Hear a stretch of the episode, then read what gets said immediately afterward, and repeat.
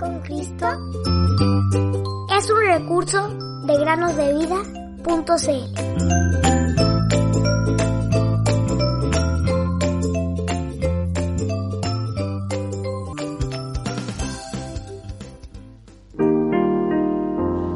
Eres el más hermoso de los hijos de los hombres.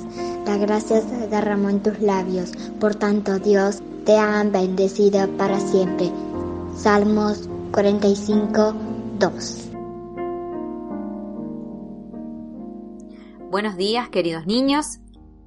Bienvenidos a otro día más para meditar. ¿Cómo están? ¿Recuerdan la historia del día lunes? Qué bello final tuvo esa historia, ¿no lo creen, queridos amigos y amigas?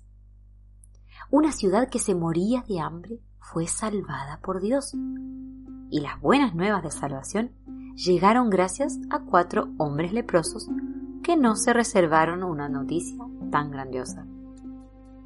Los sirios se habían ido de inmediato, sin tomar nada de su campamento, dejando comida, ropa, oro y plata. Los habitantes de Samaria corrieron al lugar, arrasaron con todo, comiendo el alimento que había quedado y tomando todo lo que querían para ellos. Justo el día anterior, el profeta Eliseo había profetizado de que al día siguiente habría saciedad para los hambrientos de la ciudad, insistiendo en que habría suficiente alimento para todos. Eliseo no se reservó esta profecía tampoco pues le contó al rey qué es lo que le iba a suceder. Pero había cierto oficial real en cuyo brazo se apoyaba el rey, que se burló de Eliseo, diciendo, Mira, aunque el Señor hiciera ventanas en los cielos, ¿podría suceder tal cosa? Este pobre, aunque orgulloso hombre, no creía que podía llegar comida a la ciudad hambrienta de forma tan sencilla y rápida. Era un incrédulo que buscaba desanimar el corazón del rey y del pueblo. Eliseo le dijo a este oficial que debido a su incredulidad, él vería el milagro con sus propios ojos, pero que no comería nada de lo que Dios le daría al pueblo. Y bueno, este oficial se parece a muchas personas que hoy en día se burlan de la maravillosa salvación de Dios se ríen y piensan que se trata de una broma. Queridos amigos y amigas que nos escuchan, no sean como estas personas.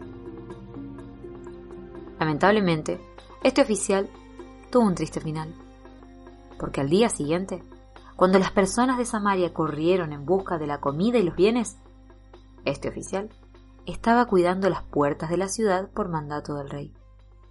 Las personas estaban tan desesperadas y alegres por la noticia que corrieron como una estampida, atropellando al oficial, lo que le generó la muerte. Este es un final muy triste, queridos niños. Pero también hay un final muy triste para quienes rechazan al Señor Jesús y no creen en el Evangelio, es decir, en sus buenas noticias el horrendo desenlace de quienes no obedecen a Cristo es el infierno, el lugar preparado para el diablo y sus ángeles por toda la eternidad en total perdición. Querido amigo, amiga, ¿cuál será el fin de los que no obedecen al Evangelio de Dios? Primera Pedro 4:17. Cristo, nombre glorioso.